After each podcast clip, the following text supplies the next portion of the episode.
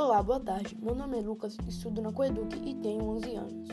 Robótica é um ramo educacional e tecnológico que trata de sistemas compostos por partes mecânicas automáticas em conjuntos com circuitos integrados, tornando sistemas mecânicos motorizados controlados por circuitos elétricos de inteligência computacional. Usos e benefícios: segurança de atividade em risco, redução de custos de produção, alta na produção industrial, aplicação da robótica no Brasil. A maior parte dos robôs existentes no Brasil se encontra na indústria automobilística. Obrigado e esse foi meu trabalho.